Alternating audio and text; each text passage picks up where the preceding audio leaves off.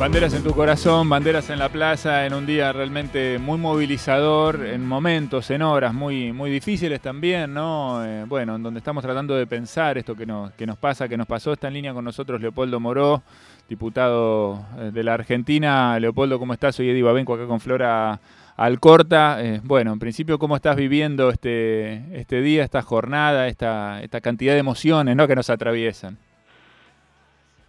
Bueno, contradictoriamente, porque por un lado efectivamente es muy emocionante, es muy conmocionante eh, la reacción del pueblo argentino, mm. eh, no solamente en la Plaza de Mayo, en movilizaciones en todo el país, las reacciones a nivel internacional, este, desde el Papa hasta casi todos los presidentes o prácticamente todos los presidentes de América Latina, pero también con la preocupación que significa haber llegado a un hecho de estas características, mm. que no es otra cosa que la culminación de muchos años de medios hegemónicos y poderes dominantes que se dedicaron a sembrar el odio, a promover la estigmatización, la persecución y que insisten en ese camino hasta hace pocas horas atrás. Este, y me parece que que bueno, que esto que pudo haber terminado en una tragedia, no solamente en la vida de Cristina Kirchner, sino para todos los argentinos, y que felizmente no terminó ocurriendo, tiene que entonces transformarse en una oportunidad, en una oportunidad para que muchos cambien sus conductas, porque de eso se trata tienen que cambiar su conducta, no se puede naturalizar la violencia. Transformaron hasta una letra del abecedario en una mala palabra, no era mm. solamente los ataques a Cristina, la letra K la transformaron en un sinónimo de supuesta corrupción sistemática, de populismo izquierdizante, en fin, le adjudicaron este, todas las lacras que se le podía adjudicar, y entonces eran los periodistas K, los intelectuales K, los artistas K, este, como si, se pretendiera eh, marcar a fuego a, a quienes tienen un compromiso político para excluirlos de la sociedad. Y bueno, todo eso, a ver, la democracia no puede ser ingenua. Sabemos que tenemos una democracia fuerte, pero no es de amianto.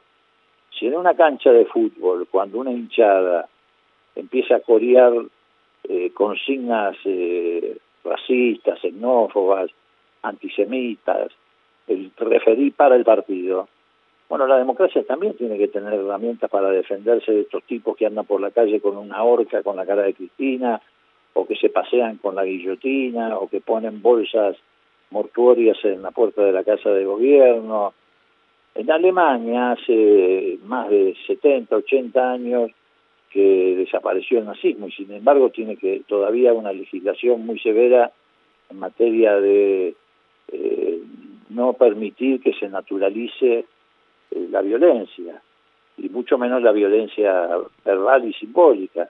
Entonces nosotros tenemos que pensar seriamente. Y bueno, y Manieto tiene que dejar de acosar a la democracia, como los hermanos Aguirre, este, con, un periodismo que, que no tiene ningún grado de responsabilidad social, lo que no significa que no defiendan sus ideas, no, no defiendan un modelo conservador, están en todo su derecho, para eso la democracia genera condiciones de disenso, pero lo que no se puede hacer es pisotearla y ponerla en riesgo con una violencia permanente y sistemática y organizada. Totalmente. estas no son manifestaciones espontáneas. No es un ciudadano que se pone a gritar en una esquina. Aquí ha habido una, una planificación, ha habido un plan sistemático de exclusión y que se dejen además de joder con el tema de la proscripción. A ver, las proscripciones en la Argentina han producido largos y profundos periodos de grandes tragedias. La del 30 en adelante con el ideologismo y el radicalismo, con la persecución, con un señor Uriburu, cuyo apellido en estos días nos resulta muy familiar, imponiendo la ley marcial, este, y después vino la persecución sistemática durante 18 años del peronismo, no voy a enumerar todas las tragedias que eso trajo, los fusilamientos del 56, mm. bueno, este, digo, eh, el Partido Judicial también tiene que terminar con esta política de persecución iniciaron con la doctrina Idulsum, con causas fabricadas, inventadas.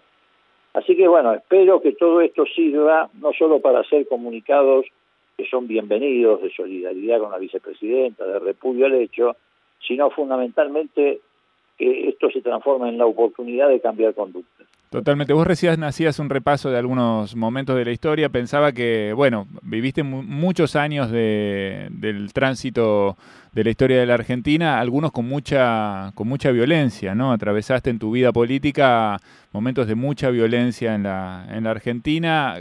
¿Qué te movilizó eh, este incidente de ayer a la noche? Y bueno, me dio la sensación de que retrocedíamos 40 o 50 años. Y, la verdad, precisamente porque me tocó vivir esos momentos de violencia, es como que uno está escaldado, está, eh, digo, como, como preocupado porque todo eso vuelva a ocurrir en la Argentina. Por eso te digo, creo que hemos avanzado, creo que tenemos una democracia sólida, atravesamos desafíos como el intento de los carapintadas o el intento de Sindentín contra el gobierno de, de Menem, atravesamos sin que la democracia se rompiera la crisis del 2001, pero reitero, tampoco la democracia es de amianto. Entonces hay que cuidarla todos los días, mm. hay que custodiarla todos los días y hay que alejarse de cualquier tentación de violencia. Me parece el mensaje, el mensaje para ¿Eh? subrayar, ¿no? Me parece el mensaje para subrayar eso, ¿no? Alejarse de cualquier situación de violencia, de cualquier expresión violenta. Ojalá que podamos aprender mucho de esto y que, y que bueno, eh, estas expresiones que vemos día a día y que muchas veces naturalizamos empiecen a generar otro tipo de, rechazo. Leopoldo, queremos agradecerte este, este rato con nosotros y estamos en contacto siempre. Gracias, que te vaya muy bien, un abrazo. Un saludo. Leopoldo Moró, diputado nacional pasando también y dejando su testimonio por ahora 16.